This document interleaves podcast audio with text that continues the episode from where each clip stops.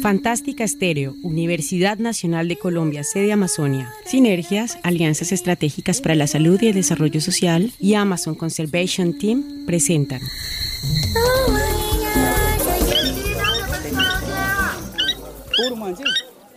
El canto del tucán. La selva me enseña todo todo lo que esto encierra.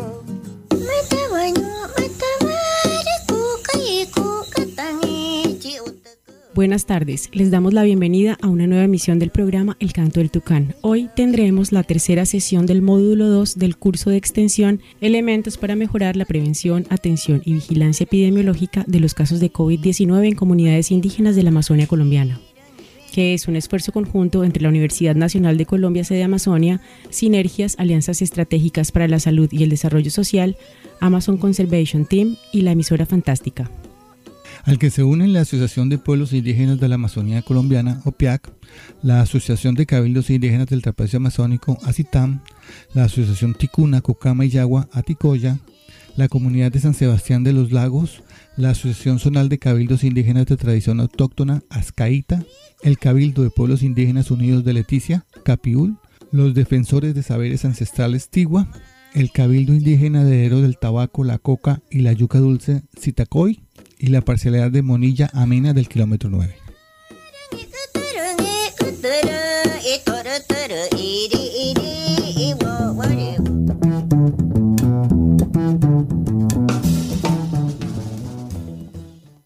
Y con los mayores comenzamos pues con la ortiga, que es primero para sacar los dolores de cuerpo, que eso sí es lo que uno más le, le afecta. Después de eso con albahaca, pero ya conjurado eh, con incienso, porque culturalmente para nosotros esos son elementos que los dejaron para combatir este mal, digamos, esta candela, para enfriarlo, para endulzar, para alejar todo eso. Entonces de esa forma, digamos, con medicamentos así también pude pues tener mejoría, tener mejoría de, esos síntomas. Y ese fue el mismo tratamiento que utilizó, digamos, genéricamente para toda la comunidad. ¿A ustedes les, dio en un momento determinado mm, mucha gente de la comunidad estaba enferma? ¿Y cómo lo manejaron ahí? En un momento la comunidad llegó a tener cinco personas con esos síntomas, ¿sí? Cinco. Y con síntomas bastante fuertes.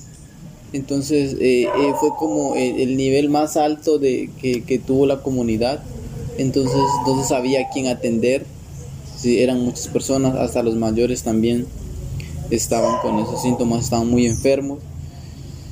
Mm, pues así como te comenté, pues todos nos tratamos, todos, sí, con plantas, con conjuros, y así como yo me traté, tratamos a todos los demás compañeros que, que, que tenían los mismos síntomas. Realmente no hubo mucho aislamiento de las personas, ¿sí? como el espacio más grande es la maloca, entonces permanecíamos dentro de la maloca, pero no tan cercanos. Pero no hubo así aislamiento como tal, no hubo. Los que podían estaban en sus casas. Dos de esas personas permanecieron cada uno en su casa. Los otros tres sí permanecían dentro de la maloca. En ese momento más alto de, digo, digo yo, del contagio que hubo, que eran cinco personas realmente que estaban muy malas. Habían otras que tenían síntomas leves. ¿sí? De eso, tres personas eran adultos, adultos mayores de 50 años. Los demás eran jóvenes. Y, y las personas que tenían síntomas leves ya eran mujeres, pero jóvenes. Entonces, de esa forma, pues nosotros nos tratamos así culturalmente y también apoyados de la acetaminofén y otros medicamentos, pues de la parte occidental para nosotros, para nosotros poder superar pues esta situación, normalmente nosotros teníamos buen pensamiento que llamamos, ¿sí? O sea, no dejar de permitirnos que pensar que esa enfermedad nos va a dominar, que esa enfermedad, bueno, me va a matar, como decían muchas personas.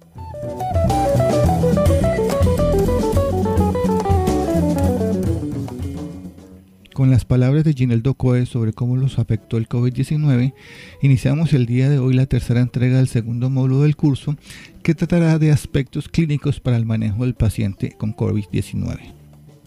Hablaremos de las señales frente a las que debemos estar atentos para saber si las personas con COVID-19 se están complicando y si requieren acudir a los servicios de salud para obtener atención especializada.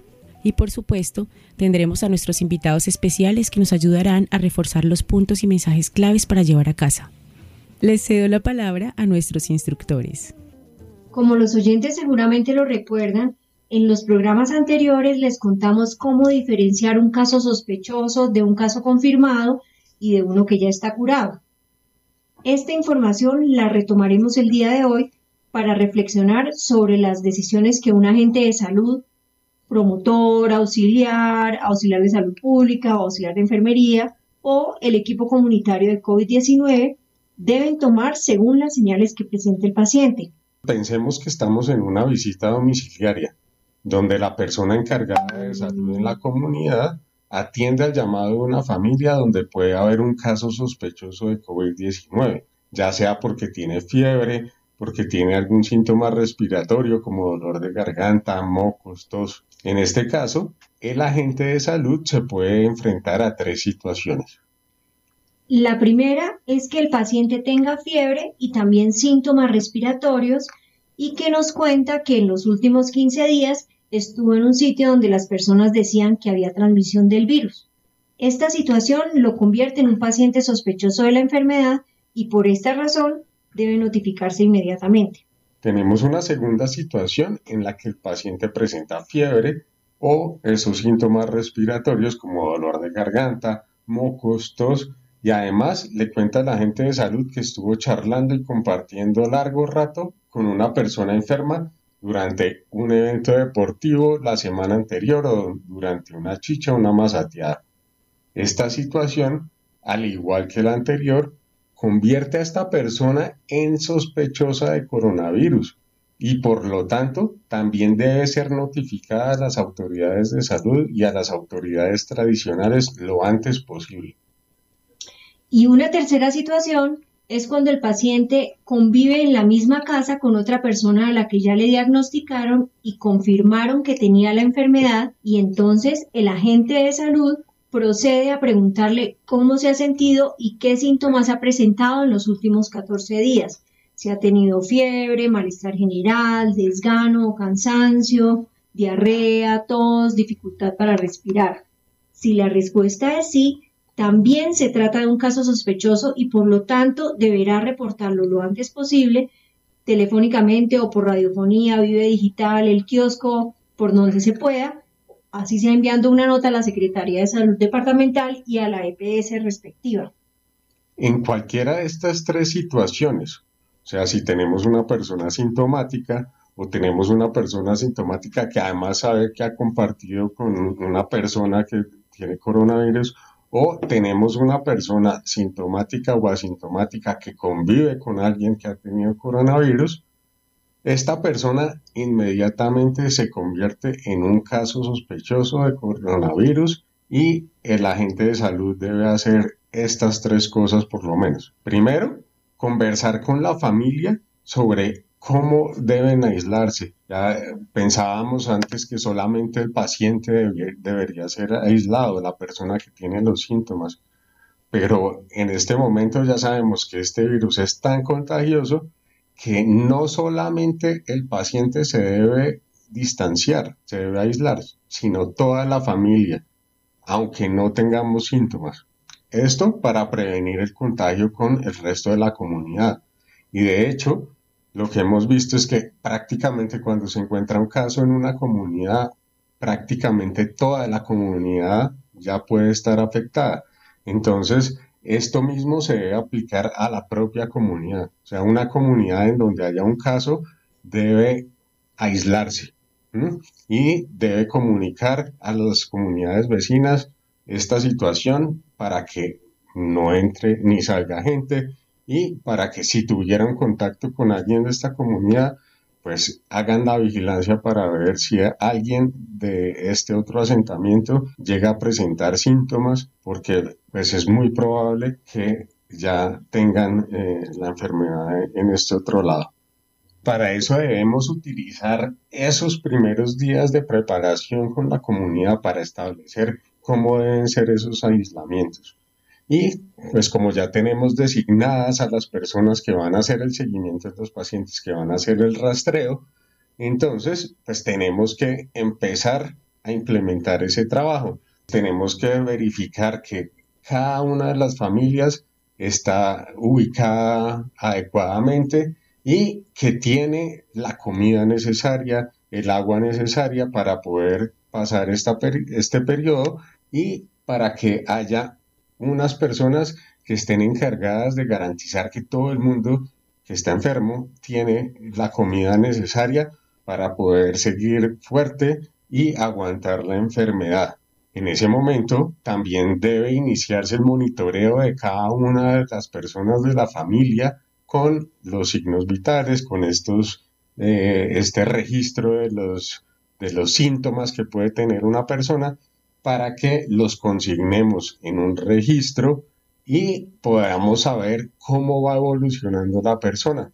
ahora, más adelante en el programa, la doctora Marta Ayos nos va a hablar un poco sobre cómo se debe hacer ese, ese monitoreo pero es indispensable que en ese mismo momento comencemos y ese va a ser el día uno del monitoreo. Segundo, si se cuenta con los medios en la comunidad, él o la agente de salud reportará al hospital o a la Secretaría de Salud para que vengan a tomar muestras y que el laboratorio defina si se trata de un caso confirmado o si se descarta el caso por tener otra enfermedad. Y tercero, pues se debe visitar al paciente por lo menos diariamente, ojalá dos veces al día, para verificar su estado de salud, que no haya empeorado, que no tenga ninguna de, las señales de peligro y pues que se haga un, un, riguroso seguimiento de los signos vitales. Además, se toma nota de cualquier otra necesidad que tenga esta familia. Por ejemplo, repito, lo de la comida, o que haya algunos problemas de convivencia, etc. Si observan alguna de las señales de peligro, se deberá encaminar de inmediato esta persona al puesto de salud más cercano, pues obviamente en articulación con eh, la atención tradicional que esté recibiendo. Cada vez que se haga una visita domiciliaria, el agente de salud debe aprovechar para dar educación en salud, brindar recomendaciones sobre las formas de prevenir el contagio, los cuidados y el seguimiento del paciente para recordar las señales que puedan indicar que esta persona esté grave y requiera un nivel de atención superior. ¿Nos podrían contar acerca de cómo podemos saber cuándo el enfermo se maneja en la comunidad y cuándo debe acudir al hospital? Sí, lo primero que podemos hacer si hay alguien enfermo de COVID-19 o con sospechas de tenerlo en la comunidad es tranquilizarnos, tranquilizar al paciente y tranquilizar a su familia. La mayoría de personas que tienen esta enfermedad se recuperan sin ninguna secuela. Si la persona eh, llega a presentar fiebre o dolor, puede tomar acetaminofén, pero no debe tomar ni antibióticos ni aspirina porque puede agravarse. Las personas enfermas no se pueden dejar solas. Cuando el cuidador designado esté cerca a él, debe mantener por lo menos dos metros de distancia y tener puestos los implementos de protección personal, que son guantes, tapabocas, bata impermeable o delantal plástico y gafas protectoras. La decisión de llevar o no al paciente al hospital depende de qué tan grave esté y si hay alguien en la comunidad con habilidades para evaluar su situación de salud. Por ejemplo, un profesional o auxiliar de enfermería o salud pública que tengan conocimientos para tomar y registrar los signos vitales. El Ministerio de Salud en sus lineamientos para decidir si una persona con COVID se hospitaliza o se queda en casa, ha construido una herramienta sencilla que se podría utilizar en muchos sitios donde no hay médico o personal de salud.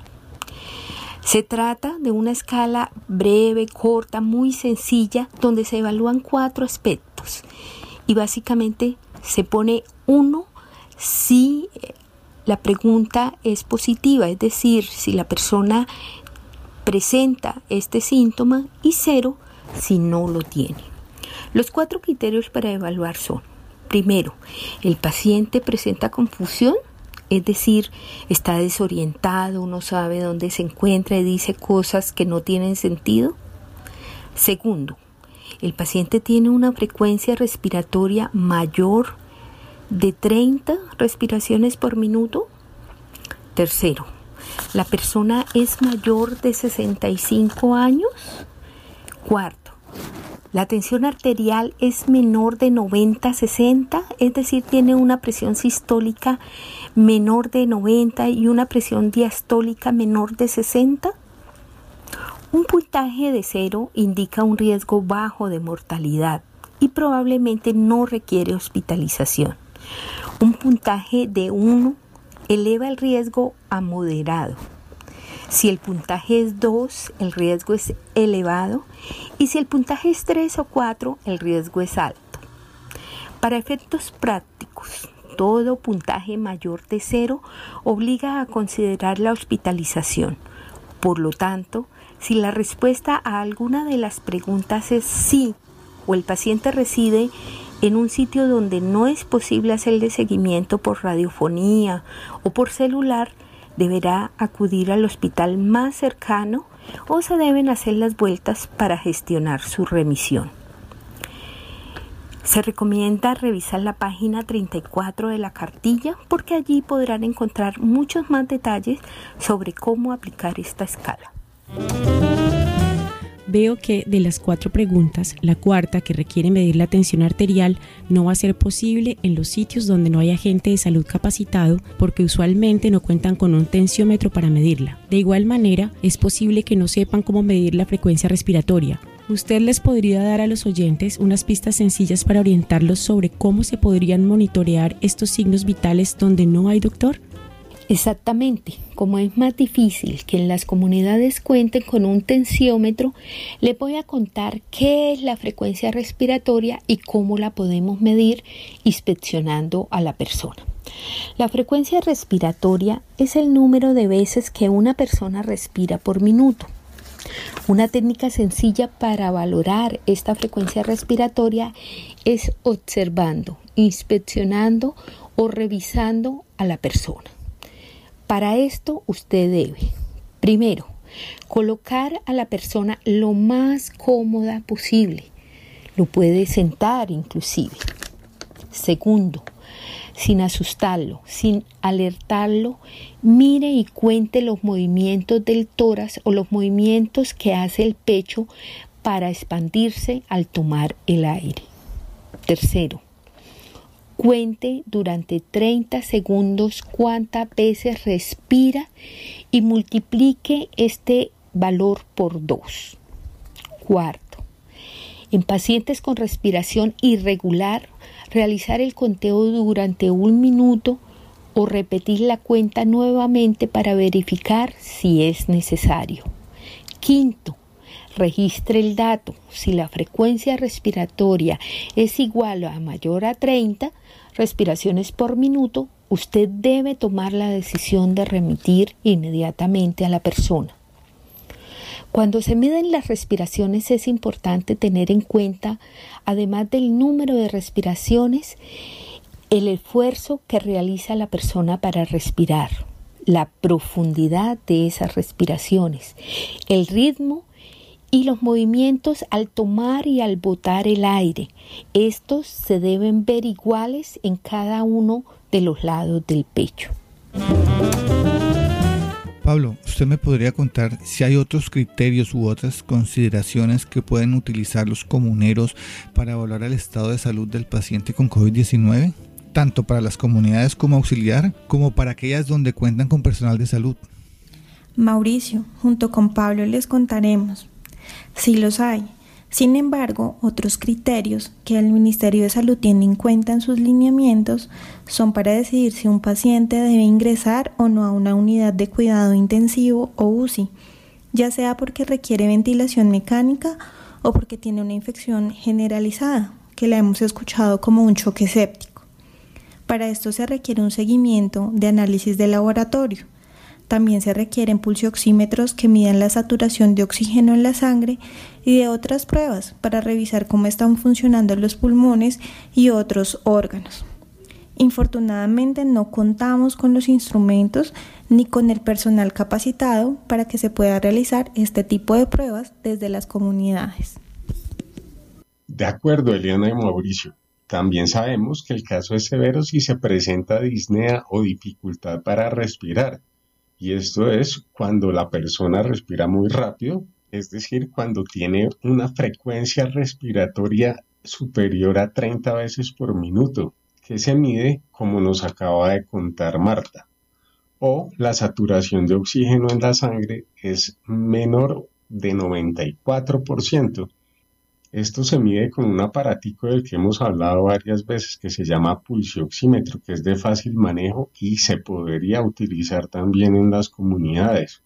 También eh, se utilizan otros criterios ya más sofisticados que requieren más tecnología, como la toma de radiografías. Entonces, si se ven infiltrados pulmonares en más de 50% o si se trata de personas mayores de 60 años o que tengan otras enfermedades como la hipertensión, enfermedades del corazón, diabetes, enfermedades pulmonares o disminución de las defensas, hablamos de un caso severo.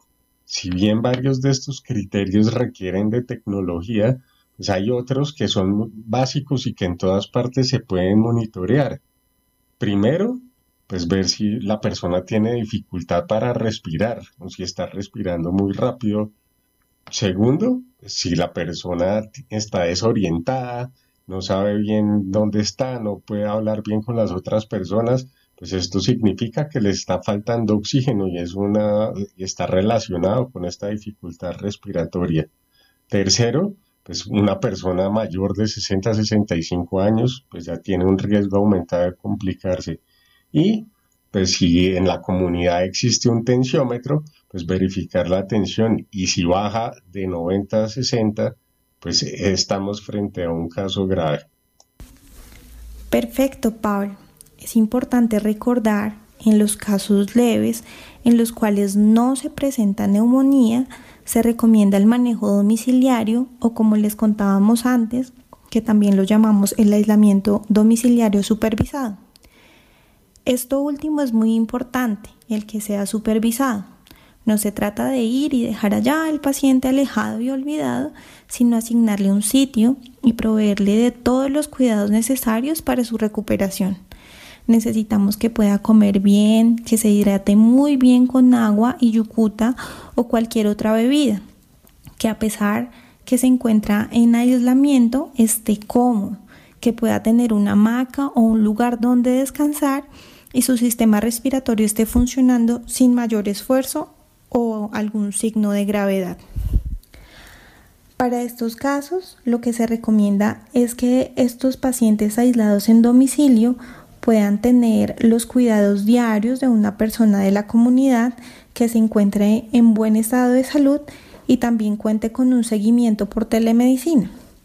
La telemedicina no es otra cosa diferente a la posibilidad de tener acceso a una revisión o evaluación del estado de salud por parte del personal de salud especializado, ya sea pues a través de fonía o de celular. Si esto no es posible, la IPS o el hospital deberá garantizar que alguien capacitado valore al paciente de forma periódica y le den las indicaciones al cuidador o cuidadora para estar alerta en caso de que se presenten señales de peligro y que pueda ser remitido con tiempo a un centro de salud para que sea atendido también por el, el personal de salud. Muy bien, Eliana.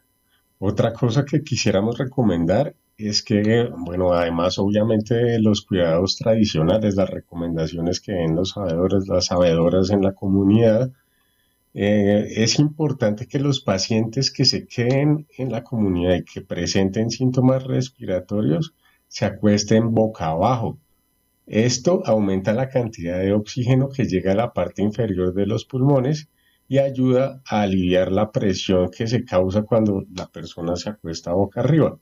Esta técnica se ha utilizado durante mucho tiempo para tratar a algunos pacientes que tienen problemas pulmonares graves.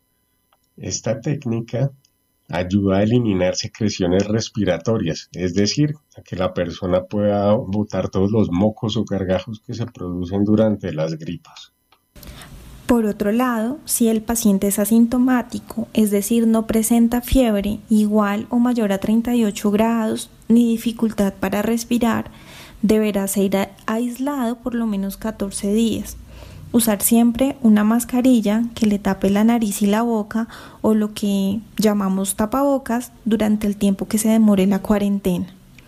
Si después de los 14 días de la cuarentena vuelve a presentar estos mismos síntomas, se deberá comunicar con la persona de salud encargada desde su comunidad para hacer el enlace o la comunicación directa con el personal que hay allá en el hospital. De acuerdo, Eliana y siempre hay que recordar que en estas circunstancias se debe mantener el aislamiento. Dakome dui kotayano hamano morairuire. Nyue omu eroiri. Usuma huka haibikuri hirotari. Afe do boruño mosiño llena. Ayo guye ekaitomo. Hagnomo hirotari. Y toma anamo makañetomo. Me nyue ñetesa. Nyue nikuru abumo do feñori, nyue unujena, manak de hagnok do ono ñoitumo, manak de hagnok do no ñoitumo. O con los cuidados a las personas enfermas. Nego manifa changuni nyure pukena tingake na veni a ugun nyure pukena tingokan tiri to ai vi nama wewa tama tu mamani un ñuachi ne daveni ñure pukena tinga ke tumare muwa ñure pukena ta nama ni una veni 30 veces respiraciones por minuto ta mare nango ma de 30 ingo duturu patangwa tigang o dawe patangwa ma Para conocer la frecuencia respiratoria debes medir el número de veces que una persona respira por minuto. Para medirla sienta a la persona en una silla. Bueno, gracias a Ginel Docoe y Crispina Garita por sus mensajes. Vamos a comerciales y ya regresamos.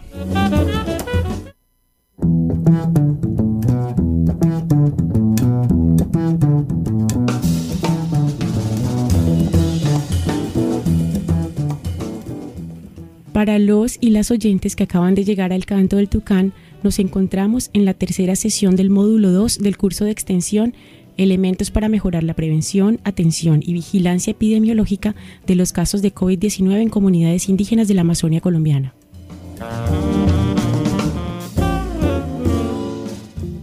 Ahora, María Camila Rodríguez, médica salubrista que se encuentra en el Baupés, nos continúa relatando las estrategias para el rastreo de los casos tanto en el área urbana como en el área rural y las estrategias de búsquedas activas y rastreos de COVID-19. ¿Cómo se hizo aquí el rastreo de contactos en el Baupés? Pues hemos eh, utilizado diversas técnicas también dependiendo de las comunidades, pero donde hemos hecho búsquedas activas también se ha preguntado sobre los contactos que han tenido.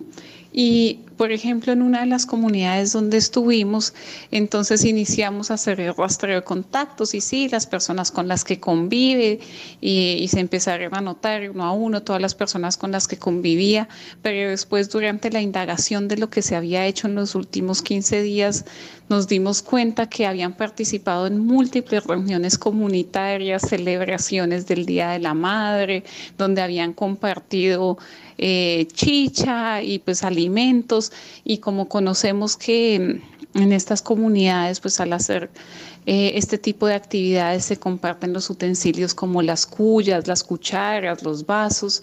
Entonces se consideró que contactos estrechos realmente pues aplicaban a toda la comunidad. No podíamos quedarnos solamente con las personas con las que convivía o tratar de rastrear con quienes estuvo durante más de 15 minutos a menos de dos metros, pues en una celebración es muy difícil poder saber con quiénes sí se cumplió esto y con quiénes no. Por eso eh, hemos considerado que en estas comunidades, pues eh, la gran mayoría de la comunidad se considera un contacto estrecho, por lo menos todos los que participaron en las celebraciones que muchas veces corresponden a la totalidad de la comunidad.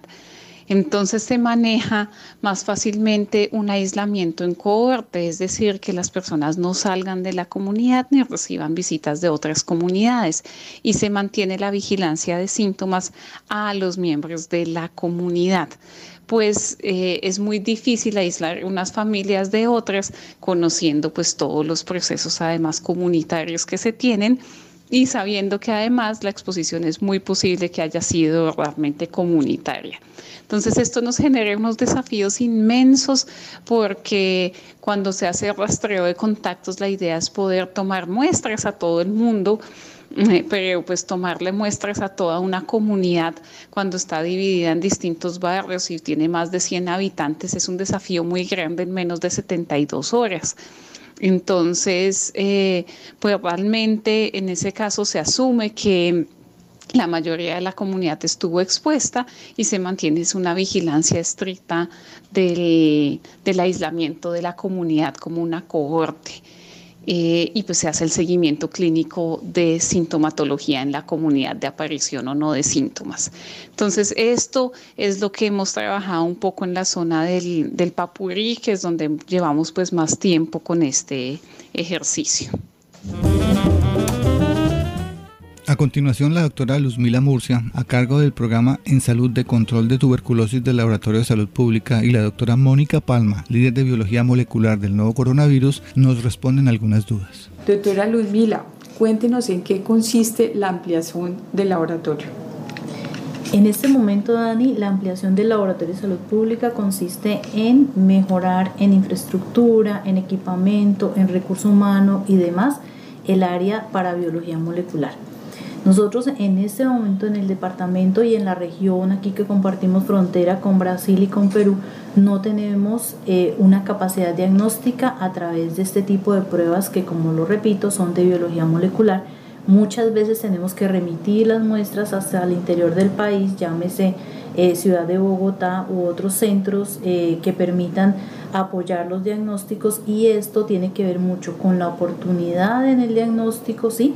Que se retrasa por los vuelos, mientras se va la muestra, llegan los resultados y tenemos en, en, la mira poder mejorar aquí propiamente nuestra área a través del Laboratorio de Salud Pública y tener la oportunidad en este momento no solamente para diagnóstico de COVID-19, sino a futuro de otras enfermedades que puedan hacerse el diagnóstico directamente acá en, en el Laboratorio de Salud Pública. Eso nos parece importante.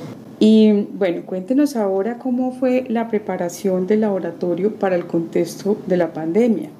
Dani, mira, nosotros, em, digamos, a partir del mes de febrero iniciamos una vigilancia conjunta con eh, Vigilancia eh, en Salud Pública y Epidemiología, en donde a través de los lineamientos que se mandaron por el Ministerio de Salud, Instituto Nacional de Salud, frente a las definiciones de casos probables, para COVID-19 se hacía esa búsqueda en las IPS y en la comunidad en general de casos probables, ¿sí?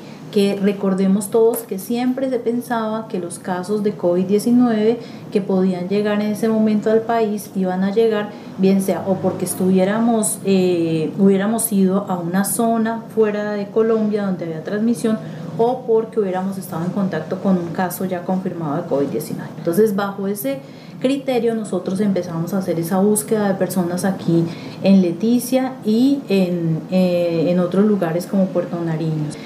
¿Qué sucede? Que a través de esa vigilancia que inició en el mes de febrero y que continuamos en marzo, encontrábamos que había un bajo número de, de, personas bajo esos criterios y se decide entonces iniciar con una vigilancia más activa en donde inicialmente consideramos que la población de más riesgo era la población del sector salud.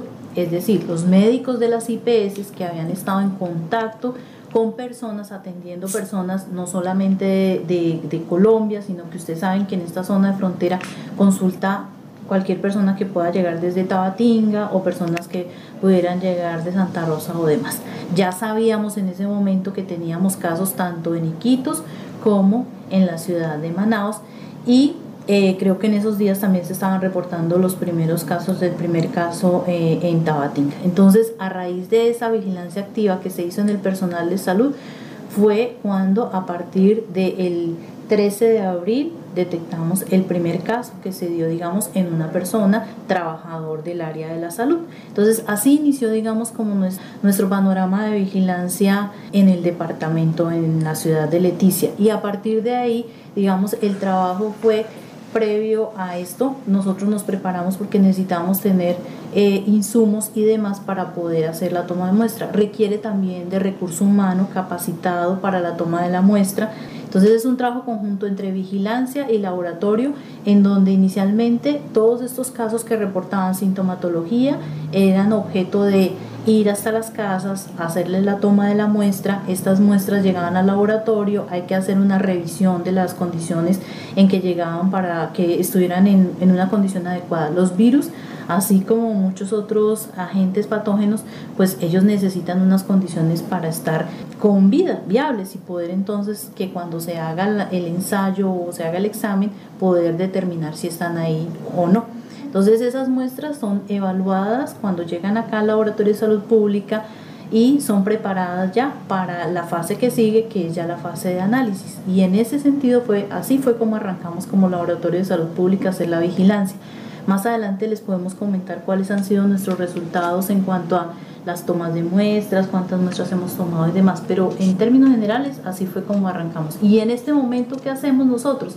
Continuamos con esa vigilancia de casos. Sabemos que hubo un momento, digamos, en que también era un alto número de muestras por tomar, entonces ya las EPS empezaron también a jugar un papel importante para el seguimiento de los tanto de los casos positivos como de los contactos de esa persona que ya estaba diagnosticada con COVID-19.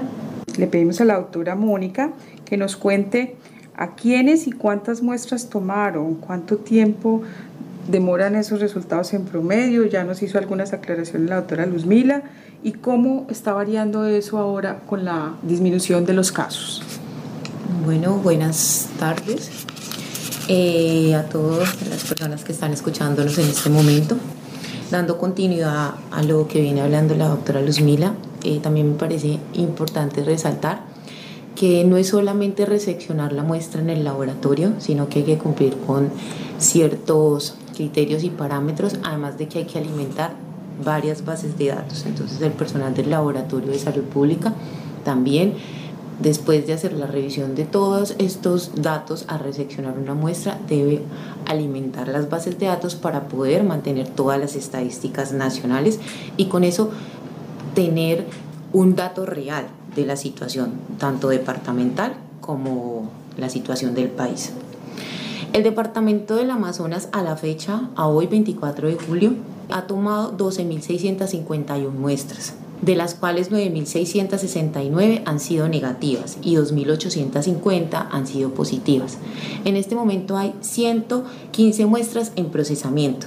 De este total de 12.651, el Departamento, Secretaría de Salud, el Laboratorio de Salud Pública ha remitido al Instituto Nacional de Salud 9.778, el 77.2% de las muestras que se han tomado en el departamento. Y las EPS han enviado 2.873 muestras, 22.8%. Aquí se destaca mucho el trabajo que ha hecho el equipo de salud pública del Departamento del Amazonas. Entonces es importante destacarlo. Entre las muestras que se toma el departamento, hay, remite el departamento, hay muestras pertenecientes a los tamizajes que se han hecho tanto en barrios, se han hecho muchas brigadas en barrios, en comunidades. También hay muestras que son traídas al laboratorio, tanto de la clínica como del hospital, fuerzas militares. Entonces todo este apoyo se brinda y se envían al instituto buscando que sea mucho más rápido el diagnóstico. Eh, los resultados, ¿cómo son entregados? Los resultados del Laboratorio de Salud Pública los envía a las EPS que hayan traído directamente eh, las muestras a la Secretaría de Salud, al área que las trajo y a las diferentes clínicas. No son entregadas a los pacientes directamente, sino a las instituciones que trajeron las muestras al laboratorio de salud pública. Estos resultados normalmente están entre 5 y 7 días. Es importante mencionar que como todos hemos escuchado en el noticiero, llegaron a Colombia unos robots que llaman, que ayudan al procesamiento de estas muestras, que es en un proceso de extracción que es necesario. Entonces a Colombia llegaron tres robots que tiene el instituto. Uno de estos robots en este, hace unas semanas tuvo unas fallas. Entonces eso hace que sea mucho más lento el procesamiento. Al instituto no llegan 10 muestras, 20 muestras, llegan miles de muestras. Entonces ahora han estado los resultados entre 10 días, 12 días, 15 días, se demora un resultado. También es importante ahorita pues mencionar las dificultades que se están teniendo. En este momento el país está en colapso Bogotá, las principales ciudades, entonces, y la parte diagnóstica está un poco lenta. Nosotros ya pasa, pues ya tuvimos el pico, no sabemos si vamos a volver a tener otro pico. Todo esto depende de nosotros, de la disciplina que tengamos, del cuidado, del autocuidado que tenemos que mantener, porque esto no se ha, esto no ha terminado y terminará el día que haya una vacuna y que se confirme que sea eficaz. Entonces tampoco que el día que nos vacunemos tenemos que bajar la guardia, no esto va a continuar por mucho tiempo, no sabemos por cuánto, pero entonces es concientizarnos y cuidarnos. El autocuidado es el éxito de, de que podamos salir adelante frente a este gran desafío que tenemos. ¿Cuáles son los desafíos en cada uno de estos pasos que tiene el laboratorio para apoyar efectivamente el proceso de vigilancia en salud pública en el marco de esta pandemia? Dani, yo pienso que uno de los desafíos, y es como un iceberg, es grandísimo que se está presentando en este momento, es que es la desinformación. Eh, hay personas que, que, creen que de pronto los hisopos con los que tomamos las muestras, que son esos palitos larguitos que tienen como un algodón en, el, en la parte en la puntica y es la que muchas veces puede entrar por la boca o por la nariz porque existen dos formas Existen muchas más formas, pero digamos estamos tomando muestras orofaringias, que son las que se toman por la boca, o nasofaringias, que son las que entran por la nariz. Entonces, muchas personas creen que estos hisopos están infectados y en algunas comunidades no nos están dejando entrar a tomar las muestras. Entonces es importante que la gente entienda o aclararle a la gente que estos hisopos no están infectados.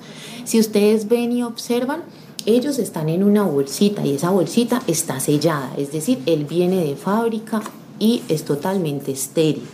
Entonces ellos no están infectados. Eso de pronto es un comentario que salió, pero esos hisopos no están infectados. Y es muy importante que yo en mi comunidad, en mi barrio, en mi familia, si llegan a hacerme el examen, me tome, me deje tomar la muestra. ¿Por qué? Porque posiblemente si yo soy joven, si yo no tengo ninguna enfermedad, una comorbilidad, que es una comorbilidad, si yo por ejemplo no soy diabético, si yo no soy hipertenso, si yo no sufro de asma, en fin, posiblemente yo sea sintomática y nunca presente ni fiebre, ni dolor en el cuerpo, ni tos seca, ni cansancio, ni dificultad respiratoria, ninguno de estos síntomas característicos de este virus.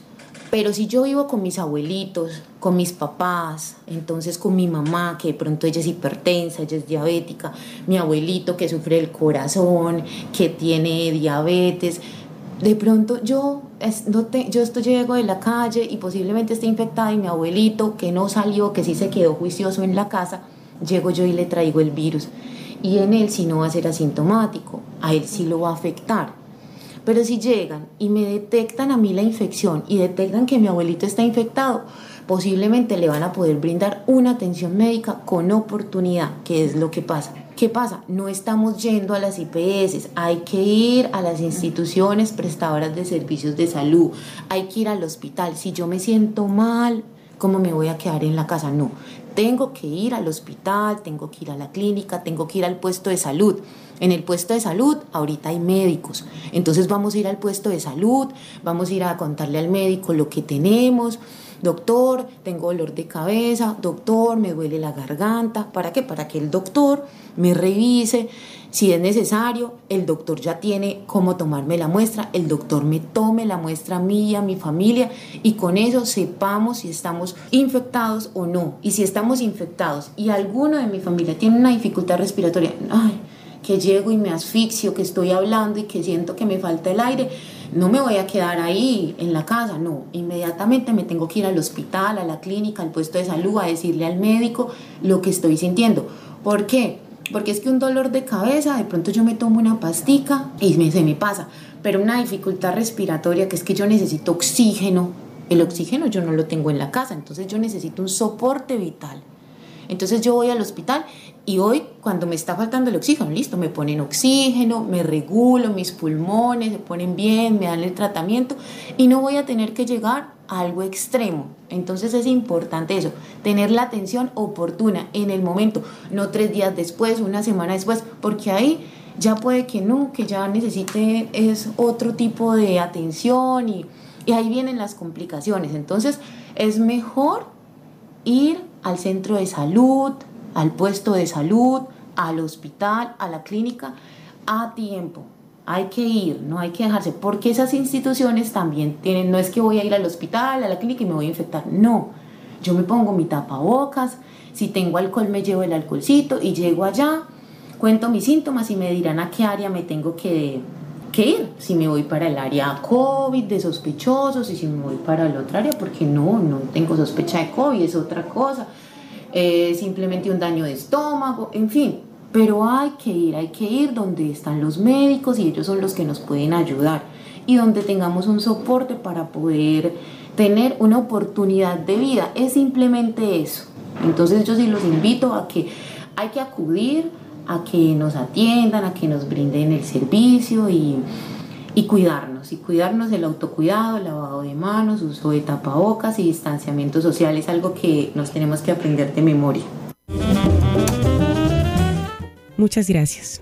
A continuación, intentaremos contestar las dudas de nuestros oyentes en los números de la emisora 038 592 7178 y 321 698 1500 y el de los tutores 320 628 0034 y 301 768 7820. Repetimos los números de la emisora 038 592 7178 y 321 698 1500 y el de los tutores 320 628-0034 y 301-768-7820. Bueno, qué bueno. Tenemos unos saludos especiales hoy, profe, ¿cierto?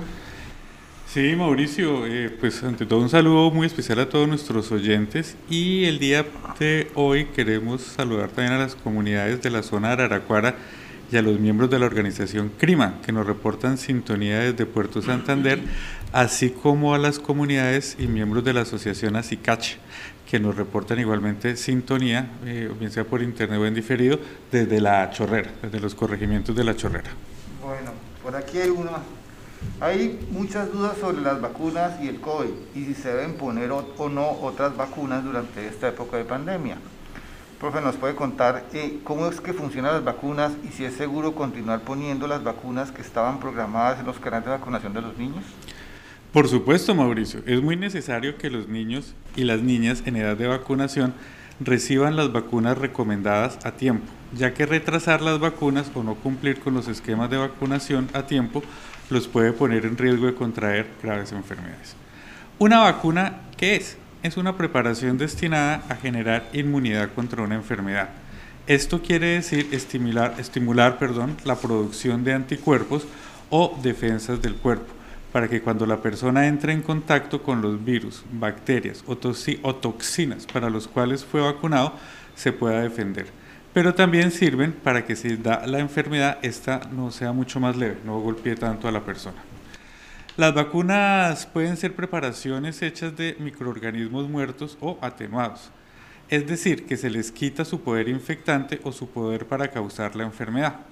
Una vacuna también se puede hacer a partir de productos o partes de los microorganismos infecciosos. El método más habitual para administrar las vacunas es la inyección, aunque algunas se administran con gotas o con vaporizadores por la nariz o por la boca. Las vacunas son defensas del cuerpo que funcionan de forma parecida a como diferentes pueblos indígenas amazónicos protegen a su gente. Por ejemplo, en la región del Bajo Caquetá, del Mirití Paraná, de la Paporis y el Pirá Paraná, en los bailes de curación del mundo, los asistentes, desde los más pequeñitos hasta los más grandes, hasta los adultos, suelen tomar un poquito de mambe o tabaco en polvo que han sido curados. Al hacer esto, su cuerpo incorpora una defensa hecha por el curador del mundo que realiza el baile. En este caso, y al igual que con las vacunas, el cuerpo de la persona incorpora esa defensa, esa protección, pues que es para cuidar su salud en todo lo, lo personal. Hemos escuchado muchos mitos que se han creado alrededor de las vacunas. Entre ellos hay uno que cuestiona si éstas pueden transmitir enfermedades, pero esto no es verdad. La realidad es que las vacunas sí son muy seguras si se han conservado, esto, esto claro está, son muy seguras, claro está, si se han conservado y transportado de manera adecuada, en procedimientos que son bien conocidos por el personal de salud. Todas las vacunas aprobadas son sometidas a pruebas rigurosas y siguen siendo evaluadas regularmente para verificar que no hacen ningún daño a la salud de las personas. Por eso es que todavía no se tiene una vacuna aprobada contra el COVID-19 pues apenas se están haciendo los estudios y las pruebas que garanticen que la vacuna sí va a proteger a las personas y no va a causar ningún mal. Lo que sí es cierto es que algunas veces las vacunas pueden generar algunas reacciones que pueden ser incómodas o molestas para la persona vacunada. Pues esto sucede mientras el cuerpo, digámoslo así, conoce la enfermedad y desarrolla sus defensas. Así, la mayoría de las reacciones a las vacunas son leves y pueden durar unos pocos días después de que son aplicadas. Normalmente esto no va más allá del dolor en el lugar de la inyección o de una fiebre leve o moderada. Es más, Mauricio, te puedo decir que mi experiencia como padre, yo he vacunado a mi hija y habitualmente eh, lo hacemos cumpliendo todos estos protocolos porque confiamos en la seguridad de estas vacunas. Incluso mis padres ahora se están vacunando también con todas estas vacunas que hay contra influenza. Bueno, eh, ¿las vacunas contra la neumonía protegen contra el nuevo coronavirus? No, hermano, desafortunadamente no. Las vacunas contra la neumonía, como la neumocócica y la vacuna contra hemofilus influenza tipo B, no protegen contra el nuevo coronavirus. El COVID-19 es tan nuevo y, y diferente que ha sido necesario desarrollar una vacuna específica en la que, como ustedes habrán escuchado por noticias, ya están trabajando científicos de varios países.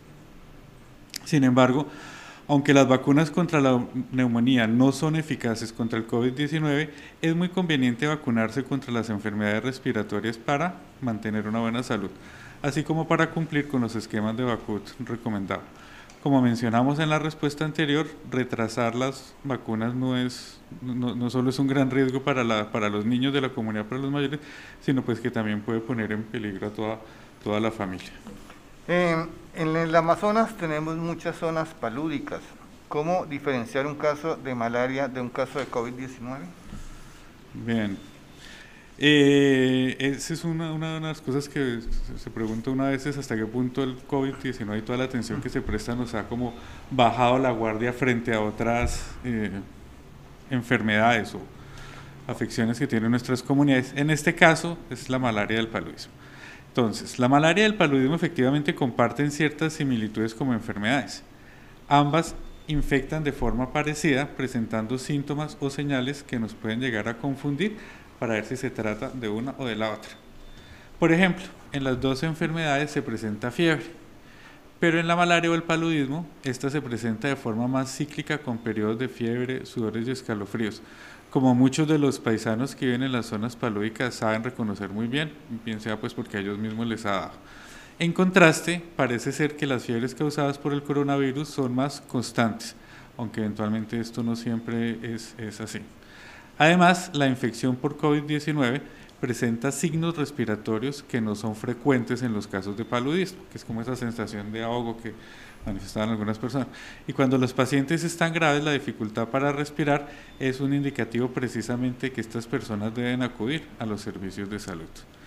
La recomendación es pues que no se reduzcan las actividades previstas en la prevención, diagnóstico y tratamiento, en este caso del paludismo, pero podemos hablar lo mismo, por ejemplo, del dengue que el año pasado inclusive nos golpeó también acá en el Amazonas. Si alguien que vive en una zona palúdica tiene fiebre, debe obtener un diagnóstico de atención lo antes posible, en especial si se trata del paludismo por falciparum, que es el tipo de paludismo que tiene más probabilidades de causar infecciones graves y que si no se trata de inmediato puede incluso causar la muerte. De todas formas, en el módulo 3 ampliaremos la información sobre cómo aprovechar los técnicos de TV y auxiliares entrenados en microscopía y ubicados en los puntos de diagnósticos de, perdón, en los puntos de diagnóstico de sintomáticos febriles para que cumplan además funciones de vigilancia de casos sospechosos de coronavirus. Y sobre todo lo más importante, profe, aquí es que lo que nos dijo la doctora eh, se me da el nombre en este momento, y es que hay que ir a los Mónica. Mónica, la Mónica, y es que hay que ir. Es decir, muchas de las personas tienen miedo de llegar, de ir a un hospital o a una clínica que pensando que es que se van a contagiar y resulta que, que esos sitios son de los que más eh, esterilización tienen, tienen mejor tratamiento de todo lo que tiene que ver, hay sitios, eh, zonas especialmente para los de COVID y que no se combinan con las demás personas. Y eso para, es importante que, las, que los, nuestros oyentes tengan en cuenta eso, no hay que tener miedo de ir al hospital o a la clínica. Claro, Mauricio, recordemos que acá inclusive en, la historia misma del departamento, mientras y cómo empezó el COVID, pues ha habido ya todo un aprendizaje de la misma enfermedad, no solamente en todo el mundo, sino acá en Colombia se han identificado entonces eh, medidas, protocolos que se han ido ajustando, ajustando, ajustando, y pues hoy en día eh, ir a una consulta igualmente, eh, tenemos todo un profesional médico, un servicio de salud médico capacitado que tiene que hacer bien esas medidas de seguridad porque esto los defiende no solamente a los pacientes sino pues a ellos mismos y a sus familias. Eh, esto sería pues la principal como recomendación también insistir en eso. De todas formas la gente de las comunidades tiene que estar atenta que el personal de salud siga con estos protocolos que hemos estado hablando acá, con todos estos trajes de bioprotección, etcétera, etcétera. Y en ese sentido pues confiamos en que juntos terminaremos de superar totalmente esta, estos momentos de crisis como es un mensaje que Constantemente también nos lo han dicho nuestros compañeros indígenas, nuestros sabores y chamanes, de ponerle mucha energía positiva, mucho entusiasmo, mucha alegría en estos momentos tan difíciles y pues aprovechar el, la cuarentena en familia aprendiendo con los mayores, jugando con los chinos. Bueno, muchas gracias, profe.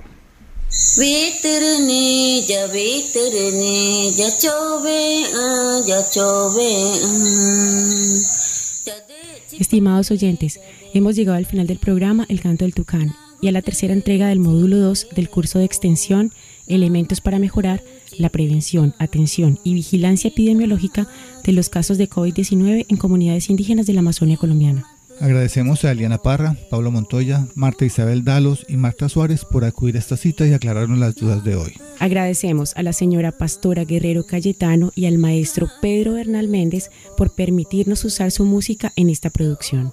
Recuerden que nuestras citas son los lunes, miércoles y viernes de 5 a 6 de la tarde. Los esperamos en nuestro próximo programa donde conversaremos sobre el papel de cada uno de los actores, tanto institucionales como comunitarios, responsables de una respuesta coordinada frente al COVID-19.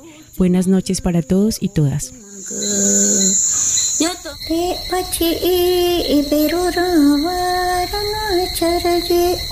Fantástica Estéreo, Universidad Nacional de Colombia, sede Amazonia. Sinergias, Alianzas Estratégicas para la Salud y el Desarrollo Social y Amazon Conservation Team presentaron.